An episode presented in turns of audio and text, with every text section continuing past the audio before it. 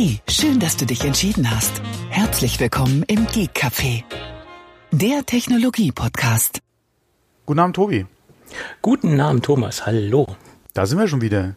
Da sind wir wieder und es ist wieder Mittwoch. Wir sind wieder im, im Takt sozusagen. Genau. Und äh, welche Folgennummer sind wir jetzt gerade?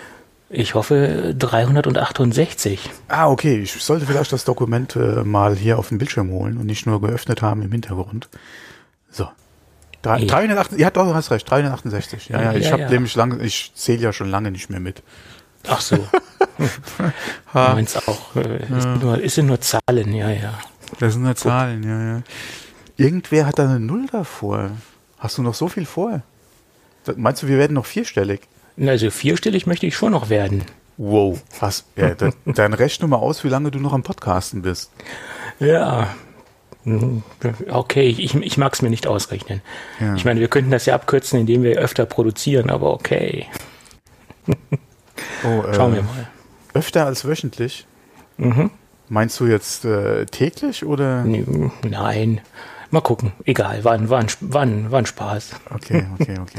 Ich bin ja Du von machst, froh, du machst wir mir Angst. Du machst mir Angst. ich, ich will keinen Angst machen, um Gottes Willen. Gut, und wer uns bestimmt keine Angst macht, das ist die Firma Rademacher, weil die Firma Rademacher unterstützt uns natürlich auch wieder zur Folge 368. Und ich äh, habe ja die kleine Kamera hier im Test und ich muss sagen, was ich bisher so alles ausprobiert habe, ist doch ein sehr überzeugendes Produkt. Und ich dachte immer, äh, kameratechnisch kann man da nicht mehr so viel äh, machen und tun, ähm, aber da ist einiges passiert. Ja, ja. Apropos unseren Nachbarn will ich bei Gelegenheit mal ansprechen. Da hat sich nämlich jetzt so eine äh, ähm, Kameraklingel-Gedöns-Dingens da installiert.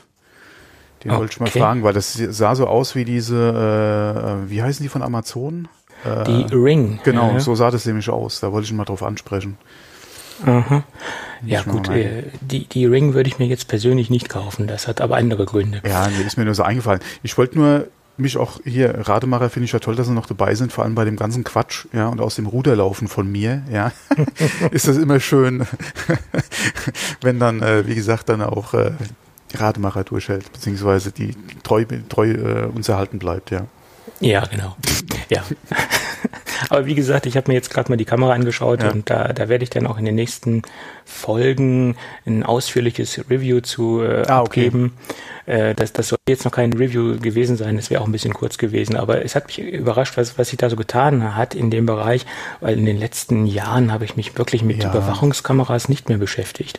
Ähm, also ich hatte mich ja kurz beschäftigt äh, mit dem Thema Webcam etc., äh, um was da so geht und was so auch mit Cloud-Anbindung und äh, externem Zugriff beziehungsweise äh, gerade was Überwachung betrifft, halt Bilder regelmäßig irgendwie Cloud schieben, damit du das halt extern äh, auch hast, nicht nur zu Hause irgendwie vielleicht auf einer Festplatte, die dann geklaut wird, ja. Ähm, äh, was sich da die letzten Jahre getan hat, ja, und dann gibt und an laut Reviews, ja, auch an guten Produkten mittlerweile am Markt ist, äh, klar, für manche bezahlst du dann auch noch ein Schweinegeld, aber das hat mich schon überrascht, ja, also ich konnte mir auch ich konnte, oder sagen, ich konnte mich nicht entscheiden, was ich mir zu, also ich habe auch nichts gekauft, weil ich wusste es nicht mehr, was ich da irgendwie kaufen soll, ja. Weil wir hatten überlegt, gerade für den Wurf, den wir ja hatten mit den Hundenbabys, das wäre eigentlich ganz nett, ja, wenn du das vielleicht auch noch äh, so in die Seite mit einbindest, ähm, vom Zwinger, ja, äh, dass du da, also nicht Zwinger, äh, Hunde, Gitteranlage draußen, sondern wie gesagt von, von der Zuchtstätte her, dass du das vielleicht irgendwie in die Seiten noch einbaust, dass Besucher dann halt da auch so eventuell noch ein Live-Feed haben von den kleinen äh, Meerschweinchen. Aber ich wusste nicht, wo ich da wie zugreifen soll. Ja. Das Ja, wird das ein Projekt fürs, für vielleicht, wenn es nächstes oder über nächstes Jahr nochmal sein sollte, dann nochmal damit beschäftigen. Aber das, ne, so für, für Ja. einfach schnell mal war man das dann doch. Ja, ist ja auch ein sehr komplexes Thema. Da kann man sich ja wirklich drin verlieren. Und irgendwo muss man dann auch mal sagen, okay, jetzt macht man einen Strich und entscheidet sich äh, für das System und das zieht man dann durch. Das habe ich ja vor Jahren mal gemacht, indem ich das Ganze mit den Kameras über das NAS-System laufen lassen habe. Das hat auch ganz gut funktioniert äh, bezüglich mit der Synology. Da war die Surveillance Station äh, eingebaut. Dann habe ich ja den, die, die Fronten gewechselt, bin dann für, von Synology auf QNAP gegangen. Die haben im Endeffekt das gleiche in grün.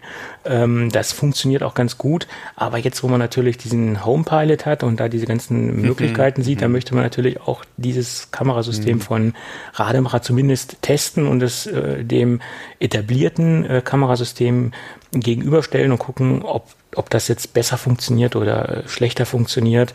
Äh, und äh, wie gesagt, jetzt habe ich jetzt seit sechs oder sieben Jahren dieses äh, äh, QNAP-Ding hier, also mehr oder weniger mit dem Wechsel, also dieses NES-basierende Überwachungssystem. Und jetzt muss ich mal gucken, ob es da nicht was Schöneres, Besseres gibt. Und äh, deswegen vergleiche ich das halt äh, mit der Rademacher-Geschichte und äh, mal gucken, was, was dabei rauskommt. Mhm. Ja, okay. Aber genug der äh, Home-Pilot-Geschichten. Äh, lass uns in die Sendung einsteigen. Ähm, da würde ich jetzt aber gerade wieder unterbrechen. Ja. ja. Äh, wo bin ich ja ganz gut drin. Ähm, und zwar, äh, wir hatten doch drüber gesprochen hier mit meiner äh, Voice-over-IP, Zwangsumstellung, Internetanschluss und äh, Fritzbox und Telefonanlage etc. Ja. Ähm, ich habe ja in der Zwischenzeit ein bisschen mehr Erfahrung auch, äh, was so die Funktion oder Telefonfunktion der Fritzbox betrifft. Was ich mich nur frage, dieses Telefonbuch, was du ja wahrscheinlich nutzen wirst, mhm. bei dir mit deinen, mhm. du hast ja die ECT, glaube ich, im Einsatz, ja? Ja. Ja, ich habe ja noch hier mein altes Analog da angeschlossen. Ähm, die Problematik, die ich habe, ist, dass die ausgehenden Anrufe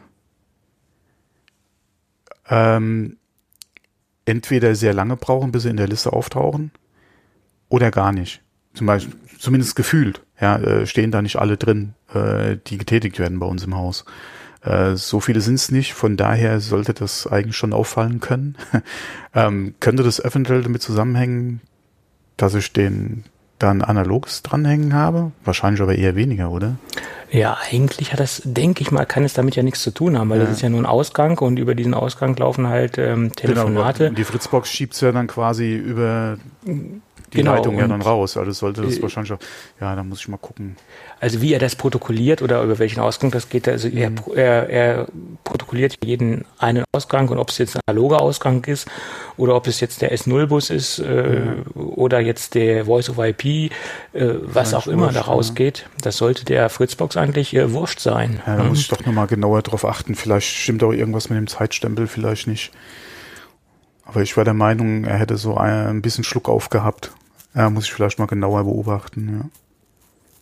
Weil ansonsten, ja. auch gerade was so Telefonbuchfunktionen etc. betrifft, ist ja wirklich nice, ja, was du da über die Fritzbox hast. Und übrigens not sponsored, ja.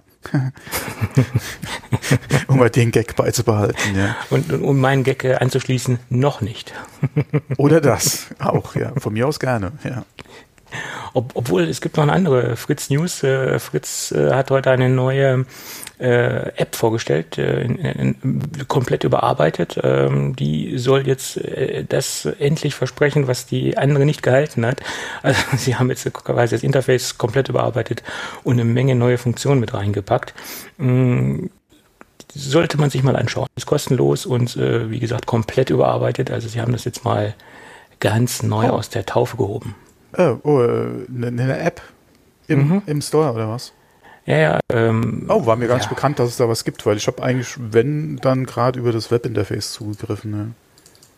Ne? Da gibt es eine Menge Apps. Dort gibt es zum Beispiel auch die Möglichkeit, dann direkt äh, von außen auf die Fritzbox zuzugreifen. Musste natürlich dann ähm, äh, das Ding jetzt auch äh, äh, per Dyn DNS äh, aktivieren, die Box, mm, aber das kann man halt auch bequem über den Fritz-Dienst machen mittlerweile. Das haben sie relativ userfreundlich äh, angebunden. Ähm, sollte man sich auf jeden Fall mal die, die App anschauen. Ja. Oh, dann Lohnt äh, notier's kurz mal in den Show Notes. Ja. Ja, weil äh, das, genau, das werde ich dann auch mal machen müssen, ja. Ähm, wobei zuletzt habe ich mir mal die App von der Telekom äh, runtergeladen und dann haben sie mich nach einer Nummer gefragt, wo ich mich gefragt habe, wo ich diese Nummer dann jeweils her oder gehabt haben soll.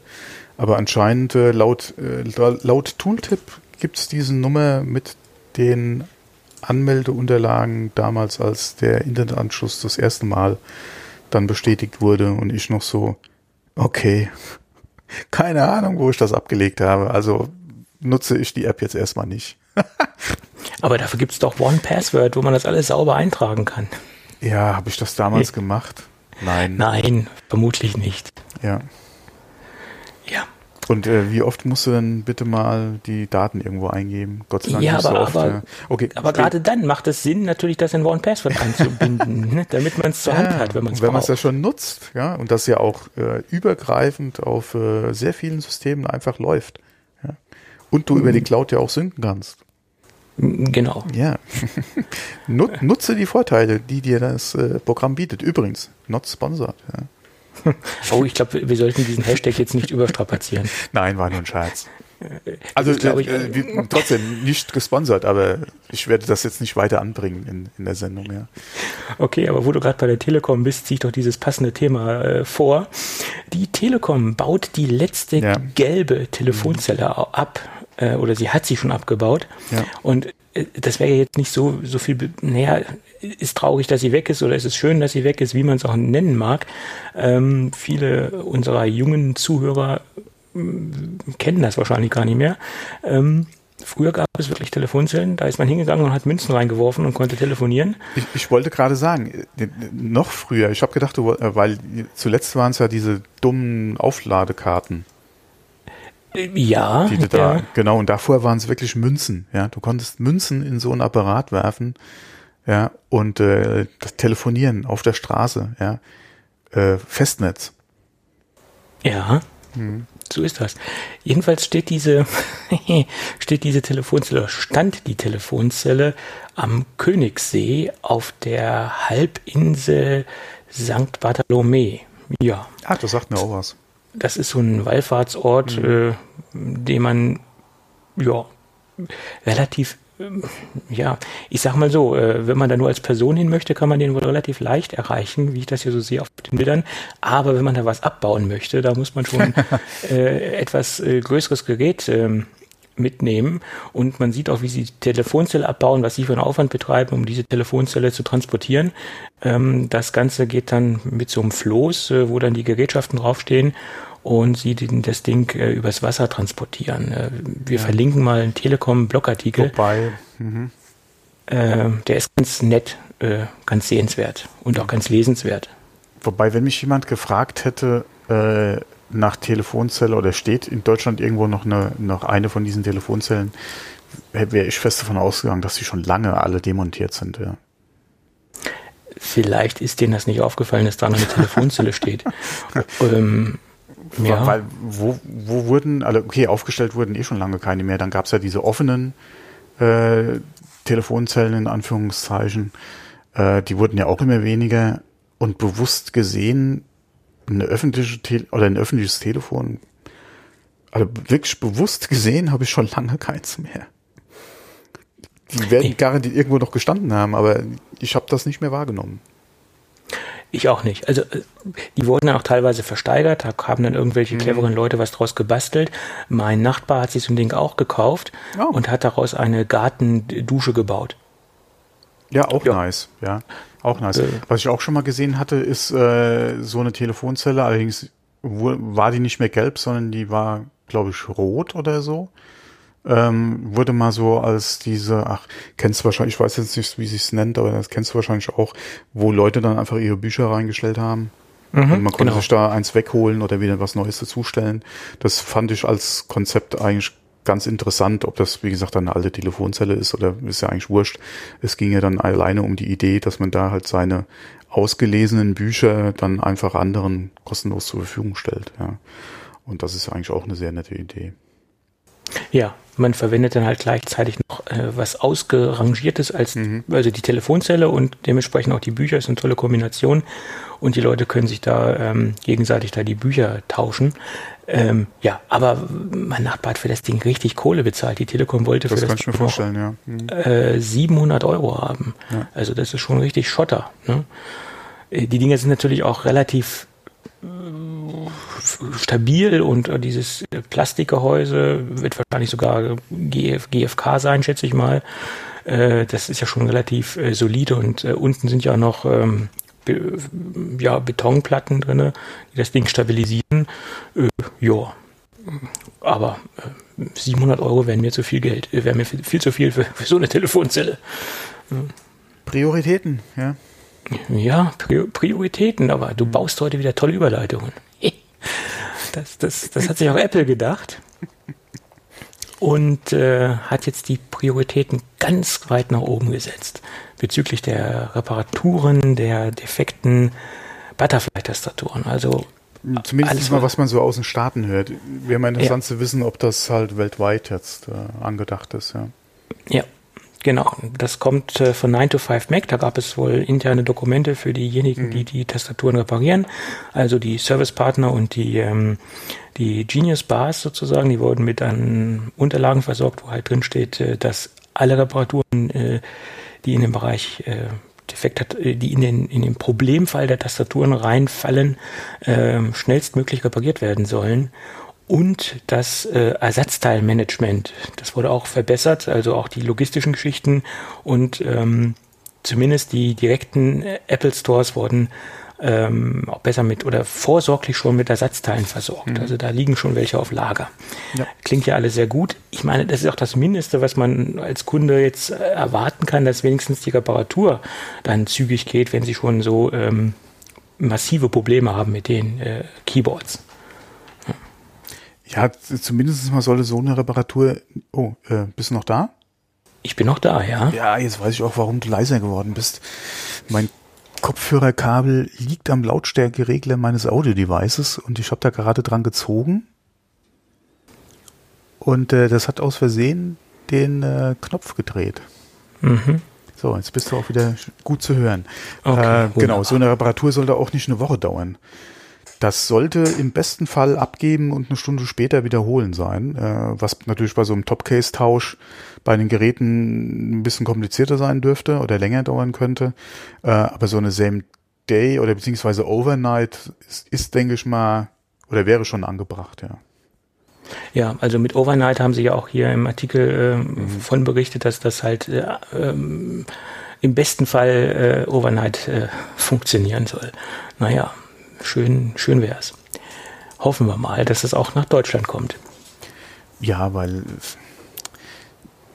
es ist eine Sache, dass du die Problematik hast. Es ist eine weitere Sache, dass du diese oder dass es generell ein Problem ist, was ja auch so allgemein bekannt ist. Und wenn du dann bei, bei oder als Kunde kannst du davon ausgehen, dass wenn du so ein akutes Problem hast oder so, so ein Problem hast, ja, was ja auch wirklich bekannt ist, dass dann der Store zumindest mal auch Zugriff auf die Ersatzteile hat und dass du da nicht irgendwie, wie gesagt, wirklich irgendwie eine Woche warten musst, ja, weil das darf eigentlich bei so einer Sache nicht sein. Ne? Ja, sehe ich genauso. Aber Noch besser wäre es natürlich, sie würden das Problem generell lösen, ja, und äh, die nächste Generation funktioniert wieder zuverlässiger. Aber beziehungsweise funktioniert wieder einwandfrei, ja. Nicht zuverlässiger, äh, sondern wirklich. Ja. ja, das wäre für alle das Beste. Äh, und sie würden dann halt die alten Geräte, wenn sie dann repariert werden, mit der aktuellen Tastatur austauschen, so dass die reparierten auch wieder auf den neuesten Stand sind und somit auch wieder stabil laufen. Aber das wird wahrscheinlich nicht passieren. Das wird, ist halt die Frage, inwieweit ist es technisch machbar. Wenn sie ja. natürlich auf was komplett Neues gehen würden und nicht einfach auf ein verbessertes Butterfly, wird es wahrscheinlich sehr schwierig. Ja, ja, das ähm, ist es. Ähm, da hat natürlich schon jeder gekniffen, ja, wenn es dann soweit ist. Oder der dann ein äh, aktuelles oder ein betroffenes Gerät hat, ja, wenn dann wirklich ein Wechsel stattfinden sollte. Ähm, aber ja, dann äh, ja, muss man leider in den Apfel beißen. Ja. ja, und der kann ganz schön sauer sein. Ja. Wobei, wenn Apple ja dann wirklich auch über die Garantiezeit hinaus eventuell kostenlose Reparaturen anbietet, oder halt sehr günstige Reparaturen zumindest mal anbieten würde. Und du hast, wie gesagt, diesen Overnight-Turn, äh, äh, dann geht's noch einigermaßen, ja. Aber ähm, wenn du später mal so einen Vollpreis-Reparatur zahlen sollst, für diese Tastatur, dann gute Nacht, ja. Die ist ja noch nicht billig, ja. Ja. Dafür kann man sich im Windows-Bereich komplett neue Notebooks kaufen. Ja, oder Chromebook. Wenn es denn ja. ausreichen würde. Ja. ja, so ist es. Mhm. Gut, aber lass uns doch mal über Samsung sprechen. Oh, Was hältst du denn davon? Äh, äh, es ist die Frage, äh, was willst du Samsung sprechen? Mm, also nicht über SSDs, weil die, die mag ich ja. Oh, hier fängt es an zu rumoren. Okay. Ja, kannst mal auf dein Wetterradar gucken, wenn du willst. Also hier fängt es gerade an äh, zu, zu donnern. Ja, es ist noch ein bisschen weg. Äh, aber es hat eben schon angefangen zu rumoren, ja. Okay, dann beeilen wir uns. Okay, das war jetzt der dezente ja, könnte, Hinweis. Könnte, der dezente Hinweis, es könnte eventuell abrupt enden, die Aufnahme. es könnte abrupt enden, ja, ja. Potzblitz. Genau. Ja, ja.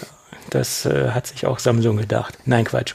Äh, äh Samsung hat ja an ähm, Medien verschiedenster Art und äh, Influencer äh, Galaxy Folds verteilt. Mhm. Äh, in doch, wenn man sich so die Videos anschaut und wenn man sich so die Berichte anschaut, äh, haben sie doch da mal äh, das Sample-Lager ordentlich bestückt mhm. und danach wieder ordentlich ausgeräumt, sozusagen. Das ist so der Stand der Dinge im Moment und der Stand der Dinge ist auch, dass es da wohl massive Probleme gibt diese Probleme liegen wohl darin, dass einige Nutzer eine Folie abgezogen haben, die man nicht abziehen sollte. Das äh, ist äh, dachten, eins der Probleme, genau. Genau. Sie dachten, das ist halt eine ein Screen Protector, den mhm. Samsung ja auch bei den normalen klassischen Geräten äh, draufbringt. Und die meisten ziehen diesen Screen Protector ab. Und äh, das dachten sie sich auch, dass, dass, man, dass das nichts weiter ist als ein simpler äh, Screen Protector. Und äh, das Problem ist dann, dass das OLED-Display quasi offen liegt und extrem empfindlich ist. Das heißt, Staubkörner und das Berühren mit der Hand etc können dementsprechend zu Schäden am Gerät führen. Und äh, das sind so die, die zwei oder das, das markanteste Problem, äh, dass, wie gesagt, also das Display was, offen liegt. Was ich nicht verstehe ist, das ist ja keine Schutzfolie, sondern ein Bestandteil vom Display. Richtig. Wie schlecht war das verarbeitet, dass es ausgesehen hat, als wäre da ein Teil, wo du anpacken kannst und die Folie abziehen? Wenn es ja wirklich Bestandteil des Displays ist, ja wie konnte das passieren? Und B, ja, wieso hat man bei den Leuten, denen man die Testmuster oder, oder diese Refill-Units zur Verfügung stellt, die nicht auch darauf hingewiesen, okay, du gehst vielleicht auch nicht davon aus, dass da jemand einfach hingeht und, und zieht das ab, ja, wenn es nicht zum Abziehen gedacht ist. Aber ja, äh, man sollte da im Vorfeld ja eigentlich schon ein bisschen mitdenken. Wieso hat man da äh, die Reviewer ja, oder die Leute, die halt so ein Gerät bekommen haben, da nicht auch darauf hingewiesen? Es ist ja was anderes, als wenn du die Dinge im Einzelhandel kaufst, als wenn du so ein Ding, einen Reviewer in die Hand drückst und eventuell da noch mal ein paar warme Worte dazu sagst, ja, äh, oder einen Zettel beilegst, ja, wenn du, wenn du da nicht persönlich irgendwie einem, keine Ahnung, VIP ist jetzt vielleicht übertrieben, aber jemand Besonderem das Ding in die Hand gibst, ja, dass du da auch mal sagst, hier, Freund, die Folie, ja, nicht abziehen. Ja, oder die, das ist ein Bestandteil vom Display. Ja. ja. Ähm, Gerade in Amerika, äh, wo sie ja sowieso sehr viele Warnhinweise und Sicherheitshinweise geben, ähm, sollte man oder hätte man das machen können. Und gerade da es ja eine neue Art von Technik ist, es ist eine, ein faltbares Gerät, es ist eine, eine neue Art von Schutzschicht, Schutzfolie, Schutz, wie man es auch nennen mag, da wäre es doch angebracht gewesen, den, den, äh, die Medien mit einem meinetwegen auch Serienbrief, der in jedes, in jedes Review-Paket reinkommt, äh, vorzubereiten oder hinzuweisen, dass da dementsprechend diese Folie äh, nicht abzuziehen ist. Ähm, und das ist, sagen wir mal, entweder von der Agentur äh, eine schlechte Arbeit, die Agentur, die dementsprechend die, die Medien betreut, oder von Samsung äh, eine schlechte Vorgabe gewesen. Äh, das hätte etwas besser funktionieren können. Aber das andere Problem ist ja auch folgendes. Es gab ja dann auch noch äh, die, die Situation, dass es Leute gab, die diese Folie draufgelassen haben. Und unter diese Folie sind dann Partikel gekommen, sei es Partikel, die man als Staubkorn in der Hose hat oder sei es irgendwelche mhm meinetwegen auch ein Krümelchen oder was auch immer. Und das hat dann dementsprechend auch dazu geführt, dass das Display ausfällt, weil es eben Fremdkörper sind, die halt ähm, auf dem Display sind und da nicht hingehören und die gerade diese sehr empfindlichen OLED-Displays äh, zerstören können, auf gut Deutsch. Ja. ja, vor allem, was man gesehen hat, äh, ist ja, dass dann entweder eine Hälfte des Displays einfach ausgefallen ist, angefangen hat zu, oder angefangen hat zu flackern, dass wirklich ein Bruch im Display zu sehen war, wo der Falz entlang geht. Äh, teilweise äh, ja auch einer, der sich dann aus diesem Falz dann zur Seite vom Display gezogen hat. Ähm, also ganz, ganz, äh, also auch nicht alles einheitlich, sondern wirklich unterschiedliche äh, Fehler, die da äh, aufgetaucht sind und auch relativ zügig, ja, ein, zwei Tage äh, in Gebrauch das Gerät und dann kam es auf einmal zu diesen Fehlern, was natürlich schon Fragen aufwirft, ja, inwieweit gibt's da halt äh, eine Qualitätssicherung beziehungsweise äh, inwieweit hat man die Geräte äh, im Vorfeld dann auch wirklich auf Herz und Nieren geprüft. Wobei ich davon ausgehe, dass da Prüfen schon stattgefunden hat, wenn man überlegt, wie normalerweise so Geräte getestet werden, sollte sowas eigentlich vorher auffallen. Ja. Da ist es halt wirklich die Frage, wie hoch war einfach die oder wie hoch ist die Fehlerquote, ja, die man da festgestellt hat beim bei den Tests. Ja, ist es äh, jedes Hundertste, jedes Tausendste oder jedes Zehnte Gerät und hat man das eventuell einfach dann auch in Kauf genommen. Ja. Dass es eventuell ja. eine Return Rate einfach gibt. Ja.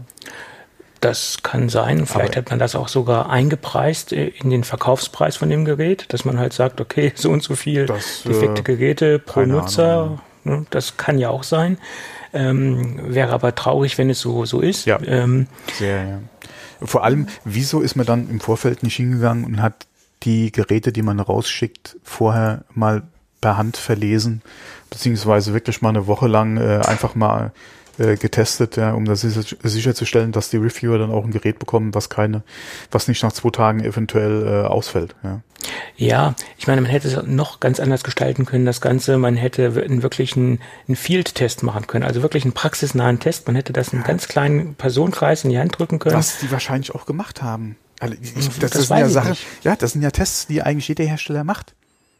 Ja, also ich, ich, könnte mir vorstellen, dass die wirklich nur Labortests gemacht haben, weil wenn es wirklich ein Praxistest gewesen wäre, dann könnte das doch jetzt nicht passiert oder dann kann sowas doch nicht passieren. Ja, aber selbst im Labor, wenn du da, wenn du das Ding in so einen Roboter einspannst, der das tausendmal auf und zuklappt, ja, wenn er das mal 48 Stunden gemacht hat, dann sollte so ein Defekt, wie er jetzt hier in, in, bei The Verge oder bei anderen äh, aufgetaucht ist, äh, auf jeden Fall sehr schnell festzustellen sein.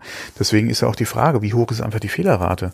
Äh, sind die Geräte, die jetzt bei den Reviewern äh, von diesen Defekten betroffen sind, dann wirklich die die Ausnahmen? Ja, sind das vielleicht wirklich diese jedes tausendste Gerät statistisch gesehen? Haben die einfach Pech gehabt und diese Montagsgeräte bekommen?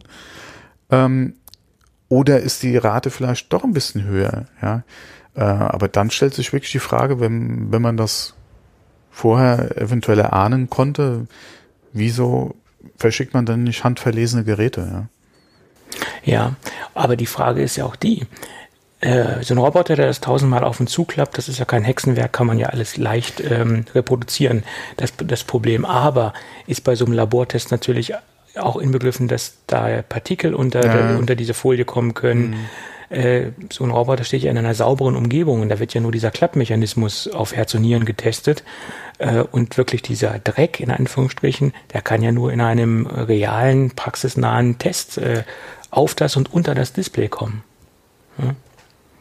Ja, ja. streust du mal Sand ins Getriebe, um es mal so auszudrücken, ja. ja, oder steckst du das fünfmal in die Hosentasche und dann äh, oder simulierst du da noch in eine, Hosentasche? ja, klar. Äh, das ist die Frage. Wie wurden die Tests dann halt auch in den, da vor Ort durchgeführt, ja. Aber ich kann mir nicht vorstellen, dass da Samsung-Mitarbeiter nicht äh, irgendwie Wochen mit dem Ding mal irgendwie draußen rumgerannt sind. Ja. Es ist halt die Frage, durften sie die äh, halt auch aus dem Samsung-Gelände halt mit rausnehmen? Oder muss, durften sie das nur keine Ahnung, in abgesperrten Bereichen benutzen, ja, dann hast du natürlich auch die Problematik, inwieweit sind dann diese, in Anführungszeichen, Tests dann auch wieder repräsentativ, ja. Ähm, aber man hat ja auch schon gehört von Telefonen, die in Bars verloren gegangen sind oder in Taxis liegen geblieben sind, ja. Das gab's ja auch schon alles. Ähm, ja, ja. Deswegen gehe ich eigentlich davon aus, dass Samsung ähnliche Programme am Laufen hat. Und dann fragt man sich wirklich, wie konnte sowas halt in diesen Stückzahlen halt rausgehen? Beziehungsweise äh, es ist ja nicht nur irgendwie 100 Reviewer gewesen und einer hatte ein Problem. Ja, es war ja dann doch ein bisschen ja. mehr. Und das gibt mir halt zu denken, ja ich glaube, wenn da an einer ein Problem gehabt hätte, wäre das vollkommen ja. normal gewesen. Hätte man gesagt, okay, Montagsgerät, kaputtes genau. Gerät, ein DOA-Gerät kann passieren. Ja, Who das cares? Hatten, das, das, hatten wir bei Apple ja auch schon. Gerade ja. diese DOAs und nicht nur bei iPhones, sondern auch bei Macs, iMacs, ja, was auch immer, ja. Da, da, kam ein Testgerät an und es ging nicht. Oder du hast äh, eins, wie gesagt, gekauft, bestellt, ja, äh, die erste Auslieferung und dann kam das an und war dead on arrival, ja. Äh, das hatten wir ja auch gerade bei den, bei diversen iPhone-Generationen, äh, wo du das Problem wirklich auch hattest, ja. Aber klar, bei eine Million ausgelieferten Geräten können auch mal fünf dabei sein, die einfach Doa sind, ja. Und dann ist es ja auch die Frage, liegt es eventuell an der Batterie, ja, oder was ist kaputt, aber man, dafür hast du ja dann die Apple Hotline, ruf's an. Ähm, kann passieren, aber wie gesagt, was mir einfach Bauchschmerzen macht, ist, wieso hat man da oder wer hat die Geräte ausgesucht? Ich denke mal, die sind wirklich einfach vom Band gefallen, in Anführungszeichen, und dann wurden sie verschickt. Aber gerade bei so Reviews sollte man doch mal hingehen und die Dinge handverlesen und einfach verschicken. Ja. Gerade bei solchen wirklich extrem neuen Techniken ja. sollte man da etwas äh, selektiver vorgehen, ganz klar. Also das ähm, wäre zumindest mal meine Herangehensweise gewesen. So würde ich Genauso, das auch tun. Äh, es war, glaube ich, der Dieter Bohn bei The Verge. Ja, ja, und ein paar andere bekannte Namen sind ja da auch gefallen. Ich hätte das eher wie Apple gemacht, ja. Ähm, ich hätte die eingeladen, ja, äh, und hätte denen persönliche Dinge übergeben, ja, hätte die vielleicht auch noch hier auspacken lassen oder so, dass man zusammen erstmal sich das vielleicht äh, vor Ort noch anguckt, dass man für ein kleines Briefing macht, ja, für fünf, zehn Journalisten, je nachdem, die Publikation, die man unbedingt im Boot haben will, und hätte das so gemacht. Aber das bleibt genau. ja jedem selbst überlassen, ja, wie er das macht. Und, und gerade hier ähm, Unbox Therapy hat auch so einen Teil bekommen. Ja. Ähm, der hat das auch äh, auf Herz und Nieren geprüft. Und wenn solche großen Medien, die eine wahnsinnig große Audience haben, äh, äh, Abonnentenzahl haben, äh, dann kommt das natürlich mega, mega schlecht rüber, das Ganze, ganz klar. Vor allem an den Tag ist ja wirklich überall, ja, sei es jetzt Blogs, Vlogs, Instagram, ja, Stories, was auch immer. Ja, die sind ja dann nonstop aufgetaucht, ja. Embargo ist gefallen und du hattest überall die Videos am Start. Unboxing, First Hand, ja, äh, und so ein Kram. Ähm, das wurde natürlich, also die haben das schon relativ gut gemacht, ja. Der Early Bus war einfach da. Äh, der Hype um das Gerät war ja wirklich äh, da, ja. Die Leute haben sich auch dafür interessiert. Und dann so eine Presse. Und vor allem, die haben ja den Verkaufsstart gecancelt. Genau. Ja. ja. Die Aktion, die sie noch geplant hatten, äh, haben sie auch kurzfristig dann abgesagt. Äh, wobei das, das Beste, was sie machen können, das Gerät oh, eben hat es mal kräftig gedonnert. Ja. Ähm, den Verkaufsstart, du kannst die Geräte nicht ausliefern. Nein, um Gottes Geht Willen. Nicht. Und man kann ja im Endeffekt nur froh sein, dass es äh, vor dem Verkaufsstart ja. passiert ist, dass jetzt dementsprechend ein Verkaufsstopp ähm, ver, äh, verhängt worden ist und die Dinge einfach nicht ausgeliefert werden. Ähm, der 3. Mai war ja der europäische Start oder war ja der geplante Verkaufsstart und der 27. April, so viel ich weiß, äh, in den Staaten. Und jetzt ist natürlich die Frage, wann wird's äh, ausgeliefert? Ähm, da gibt es, glaube ich, noch keinen konkreten Zeitpunkt, so viel wie ich weiß. Also ich habe noch keinen gelesen. Ja, was lässt sich dann einfach als Fehlerquelle ausmachen? Und ist es vielleicht wirklich nur dumm gelaufen, dass irgendwie, keine Ahnung, diese Produktionscharge davon betroffen ist? Es wäre Samsung auf jeden Fall zu wünschen. Nur die Geräte, die sie dann wirklich jetzt ausliefern, da müssen sie so verteufelt hinterher sein, dass da sowas nicht vorkommt. Ja. Ähm, ansonsten können sie das Fold wahrscheinlich so einstampfen wie damals äh, die ähm, sag mal. Die Notes, da haben sie auch eine Note-Serie eingestellt mit, mit den Akkus. Warte, genau, mit den Akku, ja. Ja. ja. Ja, wir, wir können hoffen, dass es kein Elektroschrott ist, das Ganze, und dass sie das Ganze nicht knicken können. Also, ja, Quatsch, wir können hoffen, dass man es knicken kann, in dem ja. Fall. Und ähm, schauen wir mal. Aber es gab da ja auch noch einen ganz neuen Bericht von The, Ver äh, The Verge, sage ich schon, iFixit. Weil iFixit hat sich dem Ganzen mal etwas äh, oh, das kenne ich noch gar nicht, ja. zur Brust genommen äh, und, und sich der ganzen aktuellen Sachlage, äh, also mit der aktuellen Sachlage genauer beschäftigt. Ähm, und ich, ich, ich fasse es jetzt mal etwas kürzer zusammen. Sie sind mhm. im Endeffekt zu dem Schluss gekommen, dass die Folie oder diese Schutzschicht oder wie man sie auch nennen mag, nicht dafür ausreicht, das OLED-Display ausreichend zu schützen.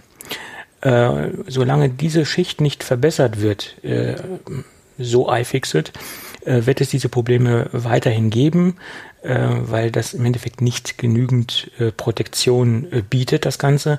Und ähm, das OLED-Display, wie gesagt, behandelt werden muss wie ein rohes Ei und schon kleinste Partikel können quasi zu Komplettausfällen oder zu, ähm, ja, zu, großen Ausfällen des, des Displays führen. Und deswegen äh, ist iFixit fester Meinung, dass es äh, der Dreh- und Angelpunkt die äh, Schutzschicht ist. Ja, das klingt natürlich weniger gut. Ich wollte es gerade sagen, das klingt nicht so dolle. Ja. Das ist ja eigentlich schon wieder mehr so ein Designfehler oder Problem, ja, von der von der Displaytechnik. Mal gespannt, inwieweit sie das äh, dann eventuell auch schnell gelöst kriegen.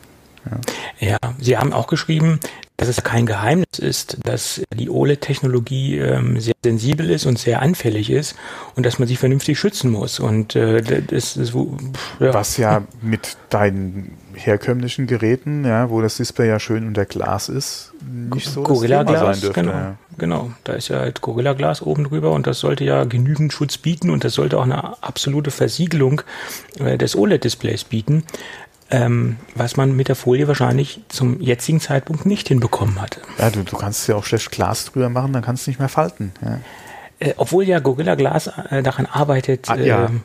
Äh, ja, arbeitet dran. Ähm, allerdings äh, ist da, so viel ich gelesen hatte, vor einigen Wochen noch nichts äh, jetzt äh, serienreif, was da wirklich in Stückzahlen dann auch zum Beispiel an einem iPhone zum Einsatz kommen könnte.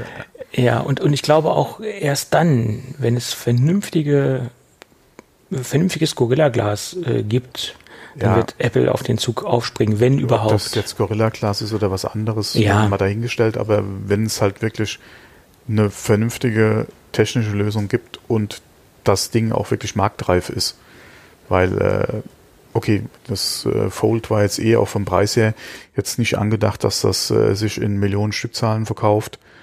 Ähm, aber äh, sobald, denke ich mal, da das nicht zuverlässig und, und äh, gut funktioniert oder sehr gut funktioniert, wird da von Apple eh nichts kommen.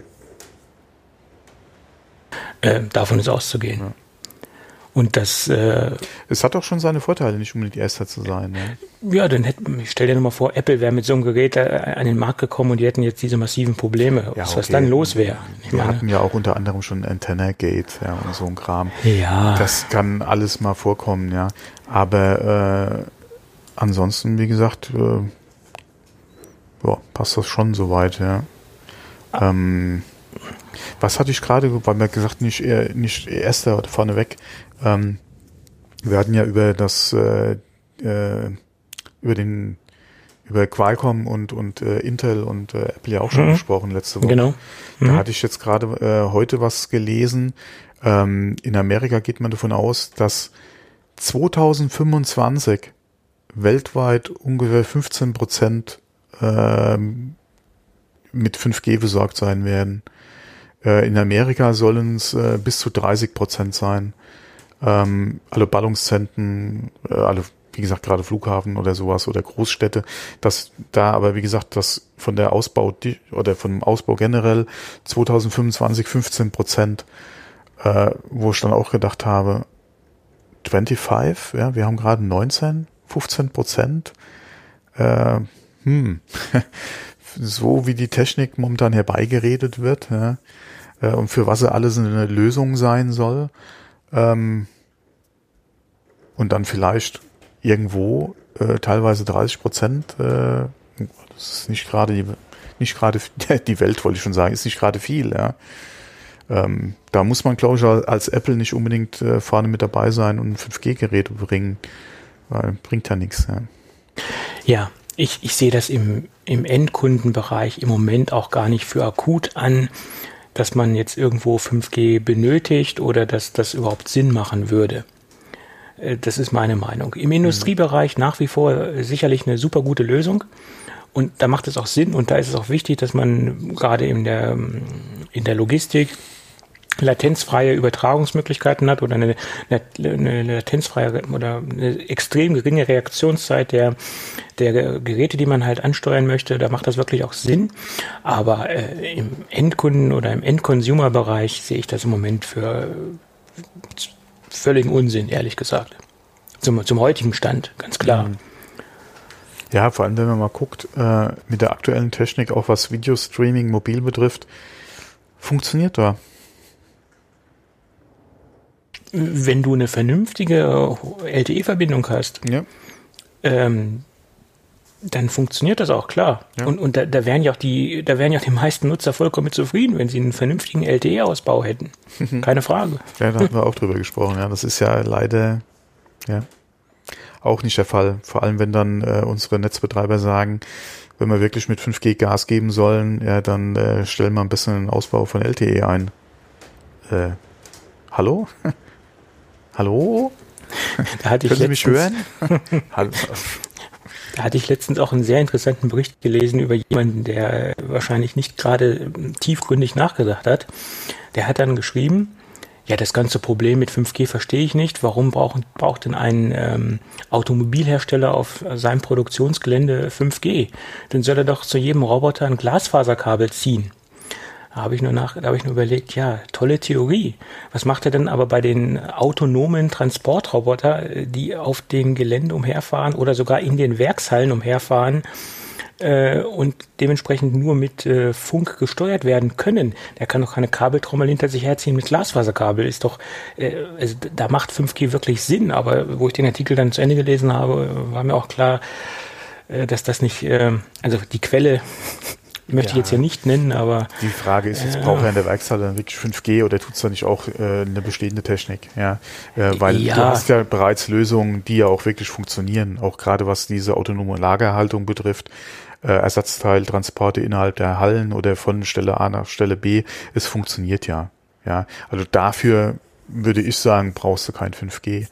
Ähm, Wenn es jetzt anfängt mit diesen ganzen Anwendungen, die sie ja auch hier äh, überall pushen wollen mit autonomem Fahren, mit Anwendungen draußen auf der Straße, in der Stadt oder aber gerade auch, wo die Landwirtschaft ja sagt, wir brauchen 5G für unsere äh, Landwirte draußen, ja, mit den ganzen Datenflut, die da anfällt, gerade auch mit der Datenflut, die du hast ähm, im Moment, ja, du kennst es ja auch, ja, von den Landmaschinen her, ähm, die du dann auch in Echtzeit dann einfach übermitteln willst äh, an deine Basisstation, ja, oder an einen Hof, ja, wo eventuell noch ein anderer sitzt, oder aber du wirklich, wenn du in der Größe arbeitest, mit deinen Satellitenbildern halt guckst, ja, wie dann äh, die Nährstoffversorgung von deinem Boden ist, ja, und wo du eventuell noch was ausbringen musst, ja, um da Erträge entsprechend fahren zu können für solche Anwendungen okay, aber gerade in der Landwirtschaft sehe ich da eher schwarz, was 5G betrifft. Ja, das wird ja wahrscheinlich da noch wesentlich länger dauern als äh, in Stuttgart bei Daimler ja, oder in München bei BMW. Ja, ja aber gut, äh, du sagst autonom. Es gibt natürlich auch äh, Beispiele von einer Fabrik, wo die Roboter autonom fahren und sich äh, quasi in Anführungsstrichen intelligent durch das äh, Fabrikgelände bewegen.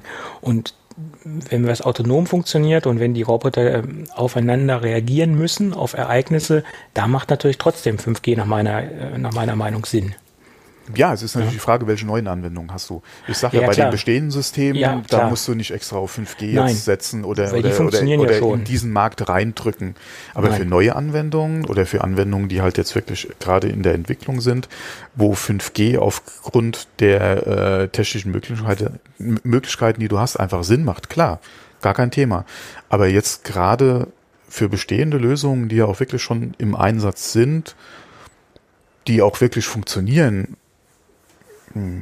da jetzt äh, irgendwie 5G herbeizureden, um da eventuell nochmal an, an dieselben äh, Firmen dann nochmal neue 5G-Technik zu verkaufen, ich weiß nicht, inwieweit das Sinn macht. Ja, vor allem, da sind ja auch Investitionssummen im Gespräch. Da, da machst du nicht alle fünf Jahre oder so, stellst du mal kurz um. Ja. Äh, das macht da keinen Sinn. Aber klar, bei neuen Anwendungen gerade auch das, was gerade in unserem Automobilbereich so die nächsten zehn äh, Jahre im Gespräch ist, macht das durchaus Sinn, klar. Ja, ja, klar. Ja, ich habe das ja auf die neuen Anwendungen äh, mhm. bezogen, wie gesagt. Ja. Mhm. Naja, schauen wir mal. Gut, dann haben wir das 5G-Thema auch mal wieder untergebracht. Das wird ja unser Lieblingsthema. Äh, das wird ein Thema sein, was uns noch lange, wahrscheinlich bis zur Rente, noch verfolgt. Ja, wobei da bist du wahrscheinlich dann, äh, obwohl da reden sie über den nächsten G-Standard, wie auch immer er heißen wird. Ja, und dann ja, bist du wahrscheinlich mit 5G noch nicht mal zur Hälfte fertig. Ja. Ja, und wer mal richtig lachen möchte, der sollte sich die Tweets von Herrn Trump zum Thema 5G anschauen. Äh, also wenn es einmal so richtig oh. schlecht geht, dann kann man sich wirklich richtig, richtig also, kaputt lachen, was er da so von sich gibt. Aber ich kriege okay. da eher Kopfschmerzen von, als dass ich lachen müsste. In dem Bereich ist es wirklich noch, naja. Ja. Wobei äh, unser äh, Vizepräsident äh, oder ehemaliger Vizepräsident, der Joe Biden, ja, soll ja angeblich demnächst seine Kandidatur zur nächsten Präsidentschaftswahl äh, bekannt geben. Okay. Ähm, äh, ja, ich weiß jetzt auch nicht, ob er der bessere alte Mann ist. Beziehungsweise er wäre sicher der bessere alte Mann. Aber ich weiß nicht, ob er jetzt unbedingt so äh, ja, äh, äh, wie gesagt, es wäre eine bessere Alternative. Es ist die, auf jeden Fall definitiv die bessere Alternative zu Trump, meiner Meinung nach. Ähm, aber ob er Sinn macht, äh, jetzt als nächster Präsident. Also bei. Ich würde mir Bush, was Jüngeres wünschen. Bei Bush äh, Junior hatten wir ja auch gedacht, äh, schlimmer kann es ja nicht mehr kommen. Äh, dann kam ja Gott sei Nein, Dank denke, Obama. Ich denke, ich ja denke nicht, dass, dass Biden da äh, schlimmer werden würde als Trump. Ja. Die Problematik ist einfach nur, ähm, er hat sehr viele Sympathiepunkte einfach in, bei den Wählern. Das ist kann man so nicht äh, nicht bestreiten. Aber alleine vom vom äh, wie gesagt, ich würde mal definitiv was Jüngeres einfach wünschen. Ja, ja. Was Jüngeres. Ähm, aber ja, ob der natürlich bessere Chancen hat, die Politik dann noch entsprechend umsetzen zu können, ja, dahin, mal dahingestellt. Man hat es ja bei Obama gesehen, ja, dass, äh, dass da doch ähm, vieles äh, ja einfach gescheitert ist, ja, was sinnvoll gewesen wäre, aber sinnvoll Politik und was machbar ist, ist ja immer die, das sind ja fünf Paar Schuhe. Aber wir sind ja hier auch kein Politik-Podcast. Nein, nein, nein, um Gottes daher. Willen. Gut, aber eine Sache, die mich etwas äh, gefreut hat und ich hoffe, dass sie auch kommen wird. Mausunterstützung ha, fürs ja. iPad Pro. Habe ich auch gelesen, ja. Mhm. Das ist offenbar in Vorbereitung und soll dann in iOS 13 kommen. Mhm. Ähm, was man aber rauslesen konnte, äh, wurde sicher ausschließlich auf das Pro-Modell bezogen oder auf die Pro-Serie bezogen. Ja.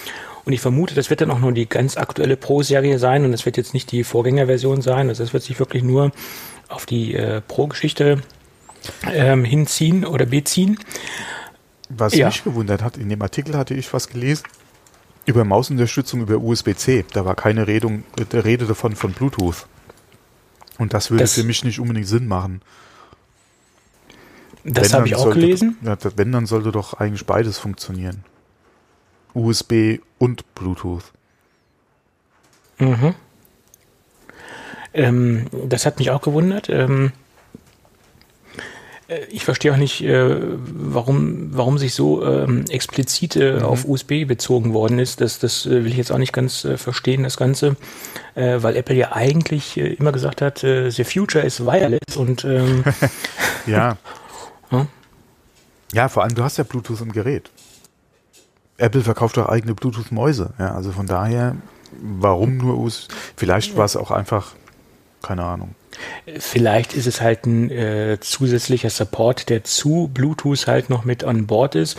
Und das war halt erwähnenswert, äh, da es über USB funktioniert, hat man das nochmal hervorgehoben, weil es ist ja schon ein Novum, äh, wenn man über ein ähm, Kabel Eingabegerät am, am iPad anschließen kann. Vielleicht wurde deswegen das Ganze nochmal hervorgehoben. Äh, ja. ja. Wobei, mich würde auch interessieren, ist, wird es nur Mausunterstützung sein oder würde auch das Trackpad gehen?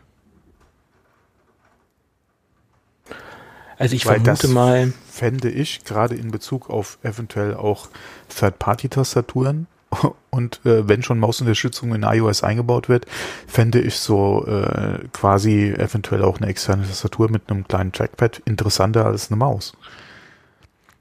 Alle ich. Ist Ja. natürlich immer wieder persönliche äh, Geschmacks, bei der Geschmackssache oder Anwendungsfall. Äh, aber wenn, gerade wenn ich dran denke, mit meinem iPad und Tastaturen, die ich früher benutzt habe, wie oft äh, habe ich mit dem Daumen versucht, ja, und da war halt nichts, ja, weil es ist halt kein MacBook, ja. Aber das wäre halt auch so eine, so eine Sache, ja. Es würde natürlich den Zubehörmarkt auch wieder beleben, wenn man dann eine Kombi-Tastatur mit ähm, eingebautem Trackpad anbieten würde, wo man gleichzeitig im, im Vorfeld des Gerätes einen, einen Trackpad hat äh, oder im Vorfeld der, der Tastatur, dann äh, wie beim MacBook auch, ähm, dann würde das auch Sinn, macht, Sinn machen. Und äh, ja, warum nicht? Ja. Deswegen Und- mal gespannt, was, äh, wir rätseln ja eh schon, schon seit langem, ja, was alles so in iOS 13 kommen wird. Klingt auf jeden Fall alles nicht schlecht, ja. Und es macht wirklich für mich immer mehr Sinn, äh, auf iOS 13 beziehungsweise die äh, endgültige Aussage von Apple äh, zu warten. Was ist denn ein ausschließliches Pro-Feature und, und was ist denn ein Feature, was auch alle anderen iPads bekommen? Ja. Weil dann werde ich mich entscheiden, ob ich mir ein iPad Pro zulege oder ob ich mir ein iPad Air zulege. Man muss dann halt abwägen, was sind wirklich reine Pro-Features und äh, brauche ich die, will ich die haben? Äh, Im Moment tendiere ich wirklich dazu, mh, dann wirklich wohl in den sauren Apfel zu beißen und mir ein iPad Pro anzuschaffen. Ja, wobei der Apfel ist doch ganz süß. Der Apfel ist verdammt teuer. Ja, da, ja das ja. Und äh, wenn man sich so die Probleme anguckt, die es noch mit dem iPad Pro gibt, äh, Stichwort, äh, ja, wir haben das ja schon alles durchgekaut, äh, dann ist das auch so eine Sache. Und dann kommt natürlich wieder die Frage, okay, iOS 13 kommt, äh, ver vermutlich im September. Ähm, macht es dann Sinn, wirklich noch das iPad Pro der aktuellen Generation zu kaufen oder macht es dann wieder Sinn, auf, das, auf die nächste Generation zu warten? Ja. Ne? Ja, so ist das. Es ist nicht so einfach. Es ist, ja, ich wollte es gerade sagen, es ist nicht einfach, ja. Mhm. Ja, wobei man redet da ja über eine schöne Stange Geld, ja. Das, Das die Investitionen, wohl überlegt sein, ja. die will gut überlegt sein. Es ist ja jetzt nicht mal eben, dass man wie früher, da hat man noch tolle iPads für 5, 6, 700 Euro bekommen, äh, die im High-End-Bereich waren oder was die Fahnenstange äh, bei Apple war sozusagen oder das Ende der Fahnenstange war. Da ist man ja heute lange nicht mehr. Man bekommt zwar heute auch gute iPads dafür für das Geld, aber halt nicht das Top-of-the-Line-Modell. Ja. Die Zeiten sind lange vorbei. Bist du noch da oder bist du aus der Leitung geflogen? Ja, nee, nee, ich bin noch da. Okay, okay. Ich Ja, dachte, du dich hättest da vom, vom Socken gehauen hier. Ja, die, die äh, Preise hauen einem teilweise von den Socken.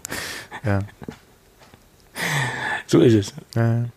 Wollen wir das letzte Thema noch kurz reinbringen oder wollen wir das hier rauslassen? Das, das ganz Thema, was wir ganz oben Nee, stehen äh, haben. momentan, äh, wie gesagt, geht's bei uns. Es ist zwar sehr windig, aber das Gewitter ist anscheinend. Oh, nee, das war ein Blitz. Aber das Gewitter, ja, okay, ich höre noch nichts, also ist es ein bisschen weitergezogen.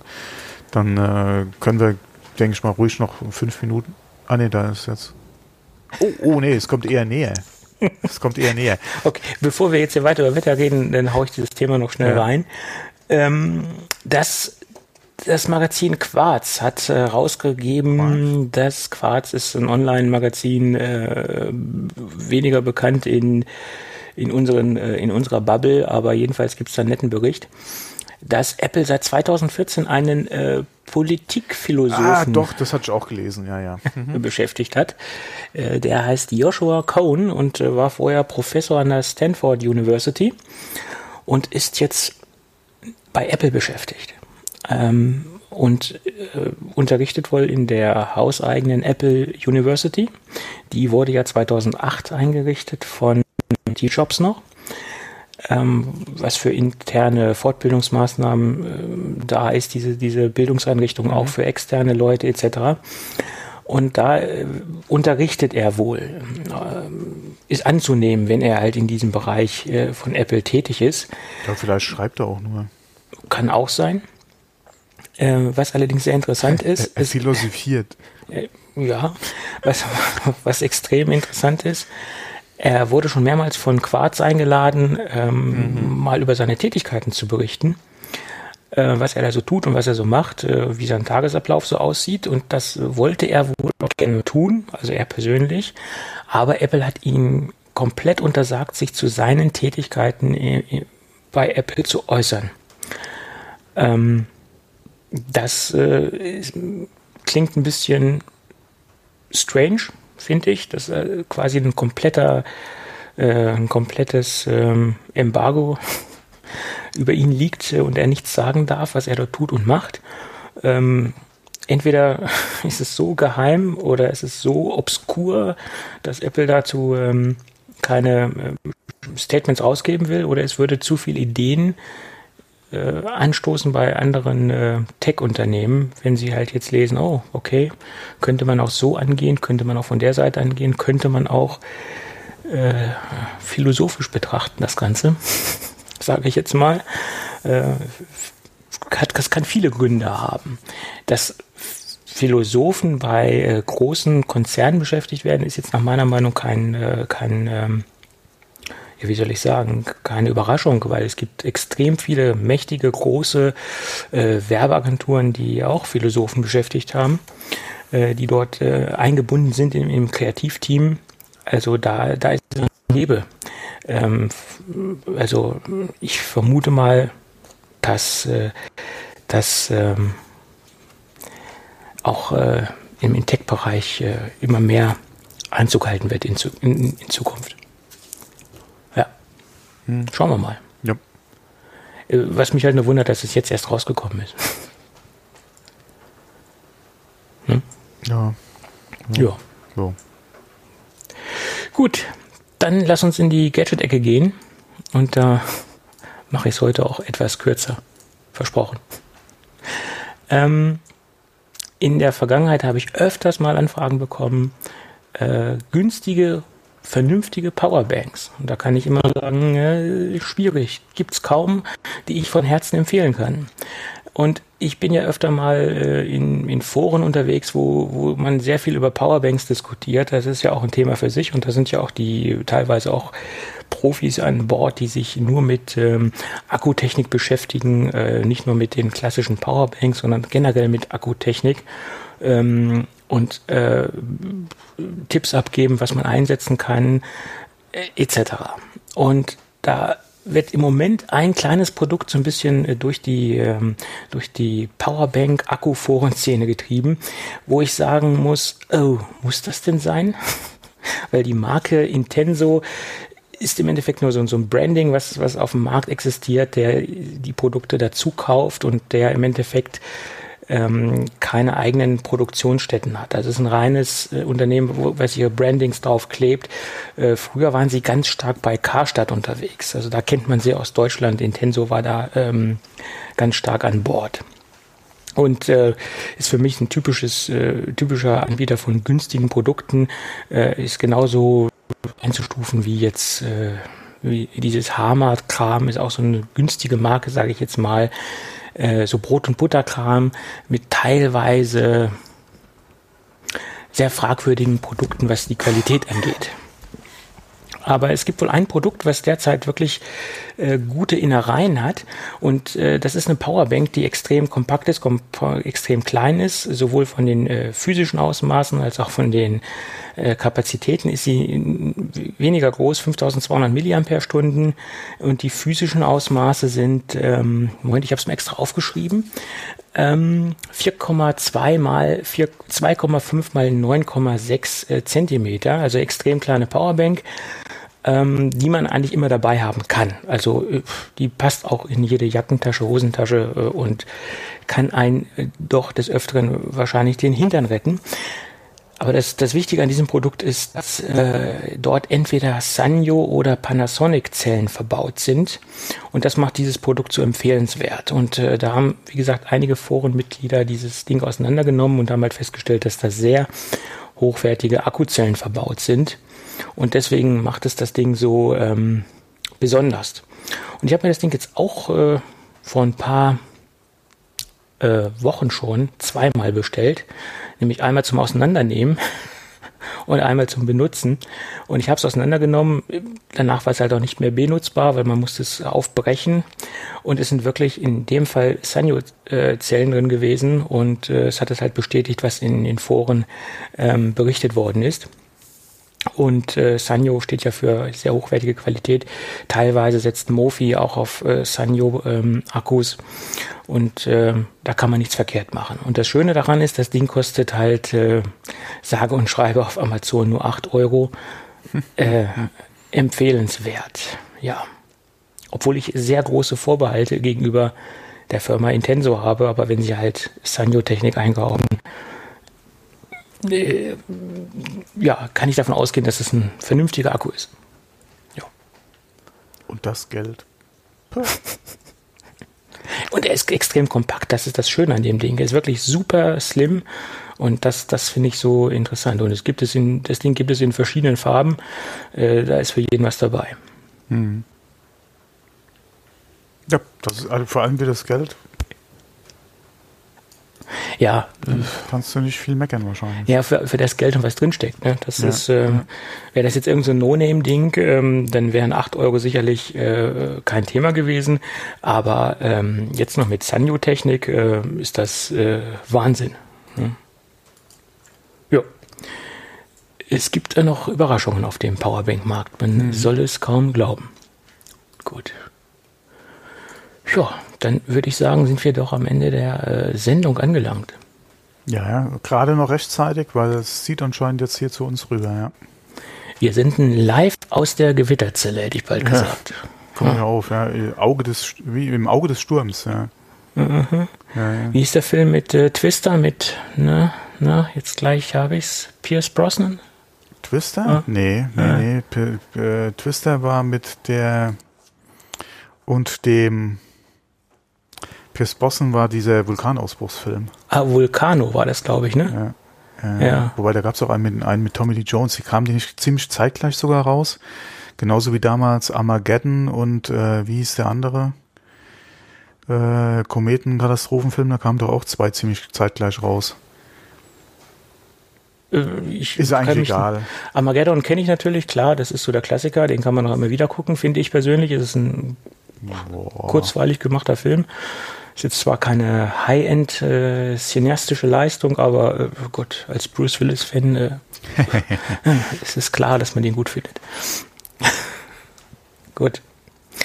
Okay, bevor wir jetzt hier anfangen, über äh, Filme zu quatschen, äh, lass uns das Ding dicht machen mhm. und lass uns versuchen, nächste Woche wieder am Start zu sein. Genau, aufgrund des Feiertags wahrscheinlich eher später als früher, aber.